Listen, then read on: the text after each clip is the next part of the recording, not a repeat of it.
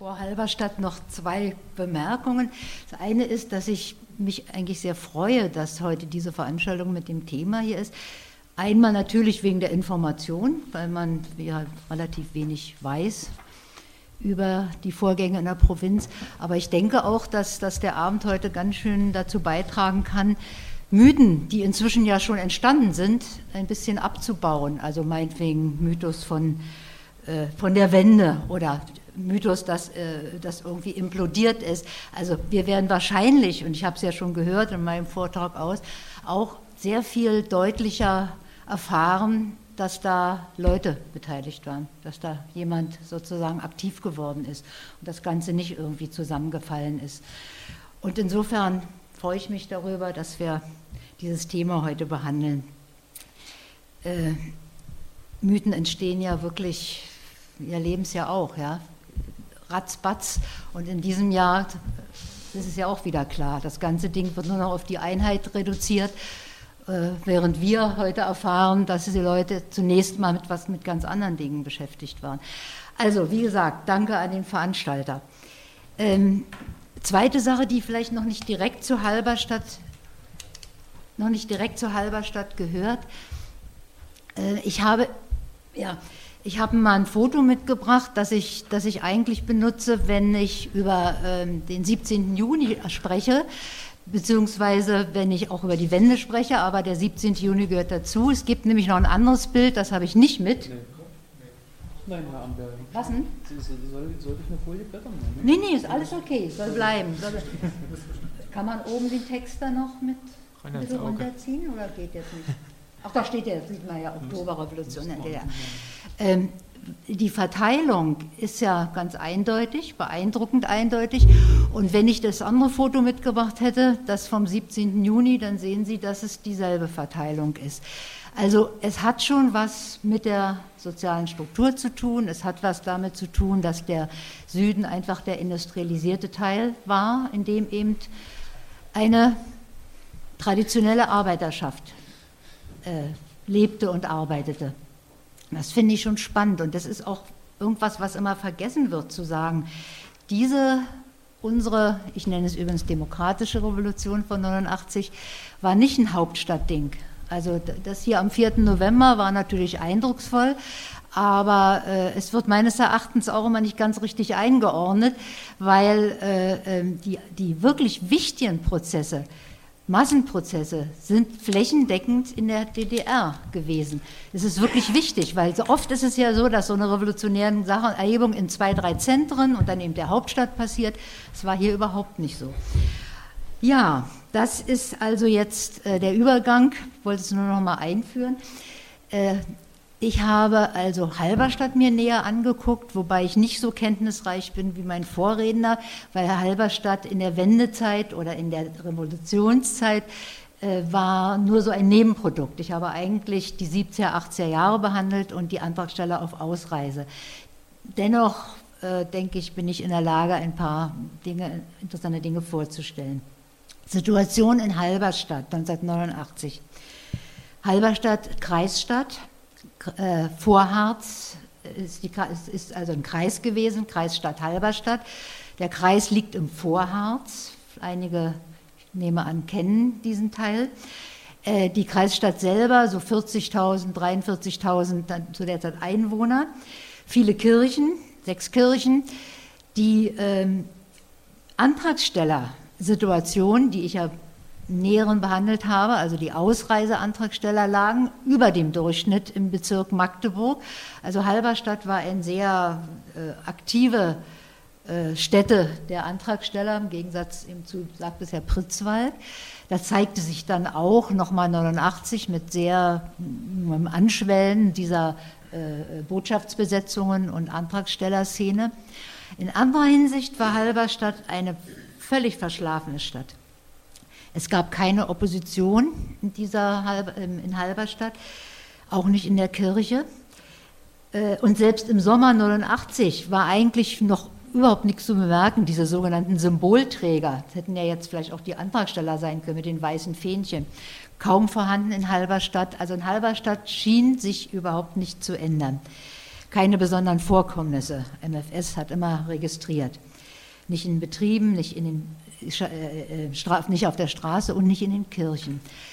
Erst im, und das wäre der zweite Punkt, ich habe es genannt, Rolle der Christen in Halberstadt. Das ist ja auch schon erwähnt. Das ist ein Punkt, über den ich gerne mit Ihnen auch nochmal diskutieren würde. Im Juni 89 begann in einer evangelischen Kirche, das ist die Martini-Kirche in Halberstadt gewesen, eine Handvoll von Christen, äh, eine Ausstellung zu organisieren äh, zum Kriegsbeginn 1939, also mit so pazifistischem Charakter.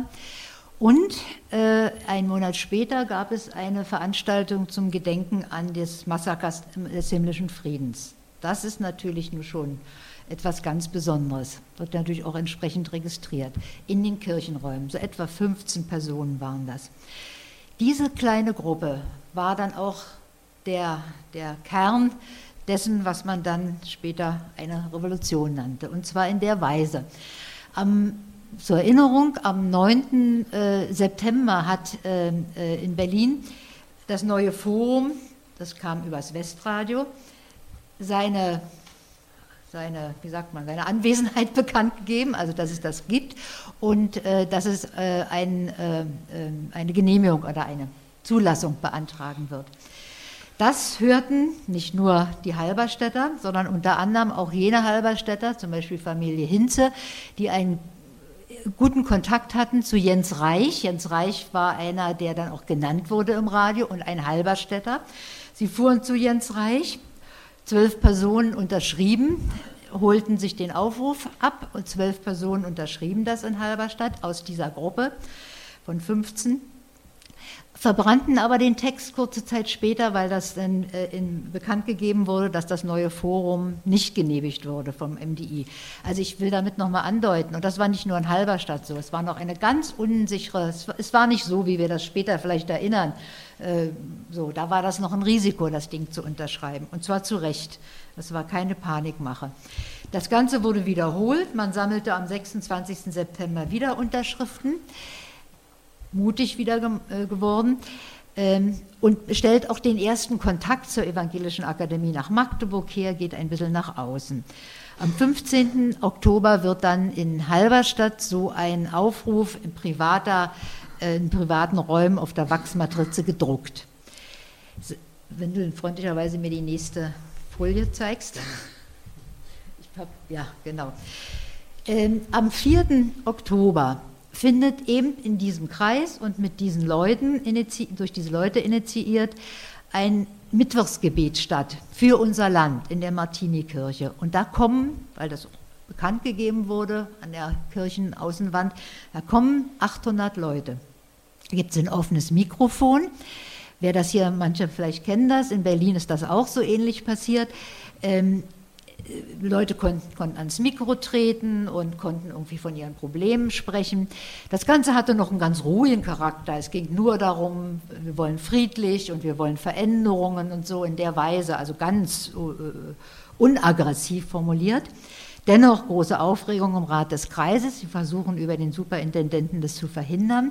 Am 11. Oktober besuchen bereits 4000 Besucher dieses Mittwochsgebet. Jetzt mobilisiert der Rat des Kreises die Kampfgruppen und versucht sehr energisch auf den Superintendenten Einfluss zu nehmen. Der war auch kein großer Kämpfer, aber er hatte offensichtlich, kenne ich mich nicht so gut aus in den evangelischen Kirchenkreisen, aber äh, äh, Hierarchien, aber ich denke, der Einfluss ist da nicht so groß auf die Gemeinden. Die sind da relativ eigenständig, also kurz und gut, äh, der Druck äh, wurde nicht weitergegeben, beziehungsweise wurde weitergegeben, aber nicht, es passierte nichts, sie organisierten das weiter.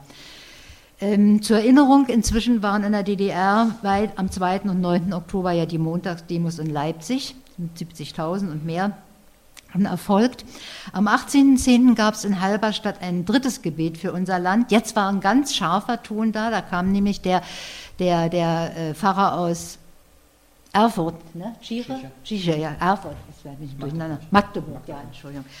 Äh, und hat eine, der war doch schon im neuen Forum und der hat, hat also eine ganz aufmüpfige Rede gehalten, nämlich äh, in der Art, dass die Revolution weitergetrieben werden muss und dass man sich nicht zufrieden geben darf. Denn am selben Tag gab's, äh, ist Honecker ist von, von allen Ämtern zurückgetreten, das war derselbe Tag.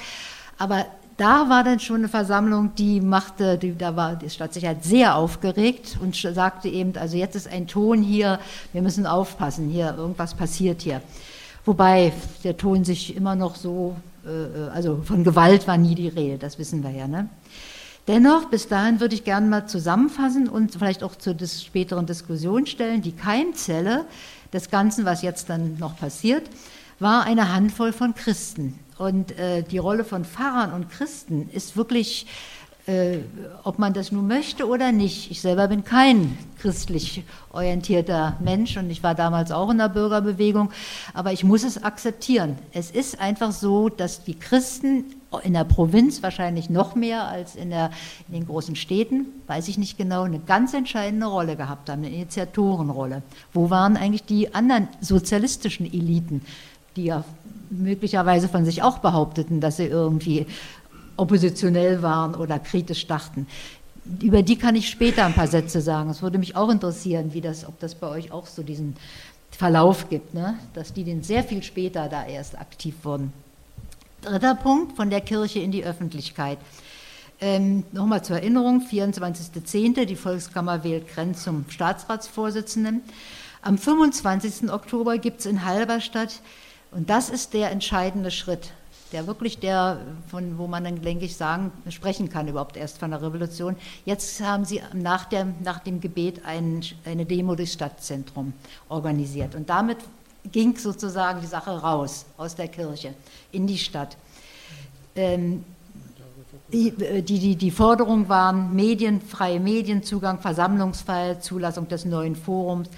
Jetzt berichtet dann auch die, die, die Volksstimme, die Zeitung, SED-Zeitung davon. Die Revolution hat praktisch die Straße erreicht und jetzt auch andere Räume. Diese Kirche, ich nenne das immer halböffentlicher Raum, ist vielleicht ein unglücklicher Begriff, aber es ist, da wir ja alle als DDR-Bürger in der Mehrzahl ja eine, eine Schwellenangst hatten, also wer ist schon in die Kirche gegangen, denke ich, äh, äh, kann man, äh, muss man das unterscheiden von den Veranstaltungen oder von den Treffen, die jetzt stattfanden, entweder auf der Straße oder in anderen Räumen, die also wirklich öffentlich zugänglich waren. Clubhaus der Werktätchen zum Beispiel fanden jetzt die Gespräche statt. Ähm, am 1. November zogen 10.000 Demonstranten, auch wieder nach diesem Mittwochsgebet, durch die Straßen. Immerhin, also ne, das ist eine große Gruppe jetzt schon, das kann man nicht mehr klein. Und am selben Tag trat der erste Sekretär der SED-Kreisleitung zurück und der Vorsitzende des Rates Kreises. Noch übrigens vor dem Rücktritt des Politbüros am 7.11. hier in Berlin. Kampfgruppe wurde wieder sehr mobilisiert, Bereitschaftspolizei stand da und die Halberstädter, das, das wussten sie schon, aber von dem Internierungslager in Wilhelmshall wussten sie nichts. Das war auch, äh, stand, da stand auch alles auf Bereitschaft. Ähm, am 8. November findet die dritte Demo statt, 12.000. Forderungen wie Zulassung des neuen Forums standen dann im Zentrum, aber auch andere Forderungen. Bis in den Januar 1990 finden Großdemonstrationen in Halberstadt statt, mit eben den genannten Forderungen, Versammlungs- und Pressefreiheit, Artikel 1 abschaffen, also Monopolstellung der SED, Auflösung Kampfgruppen. Interessanterweise im Januar dann nochmal, äh, oder nein, das war schon im Dezember, wenn Häuser sprechen können, sie würden schreien, weil ein großes, großes Thema in Halberstadt wegen, wegen der Bombardierung und des völlig kaputten Stadtzentrums war also dieser Wiederaufbau. Die, und im Januar eine große Demo mit 20.000, das ist wirklich erstaunlich. Die Stasi arbeitet weiter, wir auch. Wir können darüber reden nachher nochmal, vielleicht sehen Sie das anders, aber ich denke, das war damals dann die Reaktion im Januar auf so eine gewisse Sammlung wieder von, von auch SED, auf die dann reagiert wurde, auch mit Angst. Was ich also mit diesem Punkt auch nochmal als Problem anschneiden will, äh, diese, dieses, der Mythos, ich muss mal sagen, der uns vielleicht auch ergriffen hat, dass mit dem 9. November Maueröffnung ja alles vorbei war. Völliger Unsinn. Ich glaube, dass unsere, dass unsere Vorträge zeigen werden, dass die, die Aktivitäten, auch die weiteren, die ich noch schildern die fanden alle danach statt. Also es ist einfach, wir, wir, wir fallen da irgendwie selber auf, auf, auf, auf diese Medien rein, die diesen Tag zu dem Ding hochstilisieren. Äh, es ist nicht so gewesen. Wenn man sich den realen Verlauf anguckt, hat, haben diese revolutionären Bewegungen äh, vor allem danach stattgefunden, da auch in der Provinz. Das ist wirklich, also ich stelle es zur Diskussion, vielleicht sehen Sie das anders. dritter, vierter Punkt, den ich, ähm, äh, ich mache jetzt, wenn du einfach mal zweimal schnell nur so atmosphärisch die beiden Demobilder, ja, kann auch das nächste noch, ähm, vielleicht einen Augenblick stehen lassen erstmal. Ähm, ich habe das genannt, eine Zivilgesellschaft entsteht. Also was, das meine ich jetzt. Also was passierte jetzt eigentlich nach dem 9., neben den Demos, von denen ich eben gesprochen habe? Jetzt passierte eigentlich das, und zwar alles eben nach dem 9., was man eben, wie gesagt, sowas wie eine Entstehung einer Zivilgesellschaft bezeichnen könnte. Foren, Bürgerforen, Gesprächsrunden, die sich spontan bildeten, aber auch auf, also auf der Straße, aber auch im Clubhaus. Die Partei bot dann immer so, äh, und der Rat der Stadt bot dann so die Gespräche an. Und das wurde aber abgelehnt, wurde gesagt, nein, also versuchten, ich sage mal so, sie versuchten immer so ein bisschen die Initiative in ihre Hand zu nehmen wieder. Ne? Also die einen waren ja abgesetzt, aber die anderen, die noch, die zweite Garde.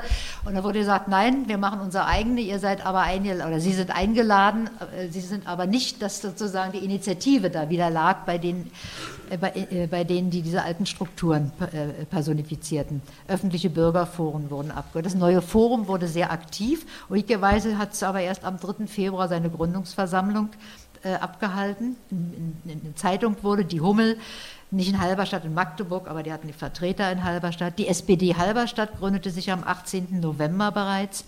Viele, äh, nicht viele, nicht viele, einige wenige Initiativen im Bereich Kultur und Soziales, Schulenverband und so äh, und zum Städtebau entstanden, engagierten sich. Und jetzt, interessanterweise, hier kommen jetzt die, ich sag mal, alten Eliten. Also zum Beispiel so Stadthistoriker, Museumsleute, Künstler oder so. Jetzt, das ist aber dann so Dezember, Januar, Februar, da werden die so richtig aktiv. Das ist, weil das auch ihr Thema gewesen. Ich habe auch mit mehreren Interviews gemacht. Ähm, die waren bisher nicht in Erscheinung getreten. Am 5. Dezember gab es einen ersten runden Tisch im Rat des Kreises Halberstadt. Und das, das, das würde ich auch gerne noch mal diskutieren weil das war, äh, aus Berlin hat man, also war da auch ein bisschen aktiv beteiligt und so einen ganz anderen Eindruck. Wer saß in Halberstadt am runden Tisch? Der neue, also natürlich nicht der alte, ein neuer Vorsitzender des Rates des Kreises, der dann einfach so erstmal so ernannt da war. Der Bürgermeister, neuer, CDU-Vertreter, DBD-Vertreter, LDPD, neue Forum-Vertreter, SDP-Vertreter, SED, PDS, evangelische und katholische Kirche. Und zwar richtig als nicht Moderatoren, ne, sondern so also sozusagen die einzigen waren also sozusagen Neues Forum und SDP, ja. Also eigentlich war es, eine, und ich hatte ja gesagt, die katholische Kirche, die war sowas von, von nicht aktiv in der ganzen Zeit und sowas von loyal und angepasst. So, da habe ich auch mal gedacht, der Charakter dieser runden Tische äh, äh, müsste man vielleicht auch noch mal angesichts der Vorgänge in der Provinz noch mal so ein bisschen neu überlegen. Was war das eigentlich? Ja? Also es war die, die neuen Bewegungen dominierten da nicht. Es war, aber es stellt es einfach zur Diskussion. So, letztens, letzter Punkt, die neue Macht, habe ich das so mal genannt. Ähm, äh, also über diesen runden Tisch äh, erkämpfte sich dann im Januar äh, das neue Forum so eine ständige Kommission in der Stadtverordnetenversammlung und des Kreistages. Und es wird dann auch auf Initiative des neuen Forums am Rundentisch ein Bürgerkomitee gegründet. Das war dann, ist klar, das war so die Sicherheit, dass da wenigstens äh, gleich oder, oder eine größere Kraft für die Bürgerbewegung entsteht. Ich habe die genauen Vorgänge nicht mehr, jetzt, die jetzt passieren, nicht mehr äh, für meine Arbeit äh, untersucht. Darum kann ich nur noch mal so einen kleinen Ausblick jetzt geben. Und zwar äh, im Mai zur Kommunalwahl wurden dann ähm, äh, der, ähm, also die, SD, die SDP, SPD, siegte da und das neue Forum, also die bekamen da wirklich einen, einen großen Stellenwert, aber eben es und ähm, äh, es wurden der Super, der der erste Bürgermeister wurde der Sohn Matthias Gabri, des alten Superintendenten und von der Johann Peter Hinz, den ich vorhin erwähnt habe, der da ganz am Anfang zu Reich gegangen war, um sich des neuen Forums geschieden, der Sohn des Liebfrauenfahrers, der wurde zum ersten zum Stadtparlamentspräsidenten äh, gewählt. Die Stadt ist in guten Händen, sagten alle dann. Ich habe das so. Ist interessant, ja, wie, wie sich das so. Und der waren, waren auch sehr beliebt. Ähm, es waren also maßgeblich Menschen aus den Friedens- und Kirchenkreisen, die diese neue Elite bildeten. Zunächst wurde die Stadt noch schneller Ausblick, sozialdemokratisch regiert. Es muss so einen kleinen Machtkampf dann gegeben haben, der auch mitten durch eine Familie ging, Frau und Mann. Äh, äh, die eine war sozusagen die Frau von, von, Hinz, äh, von, von, von, von dem anderen, Gabriel, war Neue Forum und er war SDP und da gab es so einen Machtkampf, die wurde mir dann lang erzählt, aber das habe ich nicht weiter, bin ich nicht weiter nachgegangen. Ähm, also wie gesagt SDP dann. Dann war, wurde die Stadt äh, CDU regiert eine Weile und seit 2013 ist es bei der Linkspartei gelandet. Das ist die Entwicklung in Halberstadt. Ich selber habe, ganz schön drüber, nicht?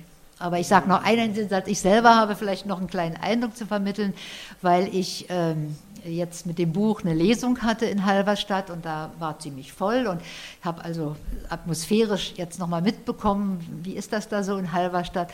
Und ich sage es mal, äh, Halberstadt ist wieder wie vor der Revolution ein äh, konfliktscheues Terrain, in dem am liebsten nicht gestritten wird. Das ist wirklich interessant, ja, weil, weil das war ganz klar, dass in diesem Raum bei der Lesung die verschiedensten Leute saßen. Ich kannte sie ja auch.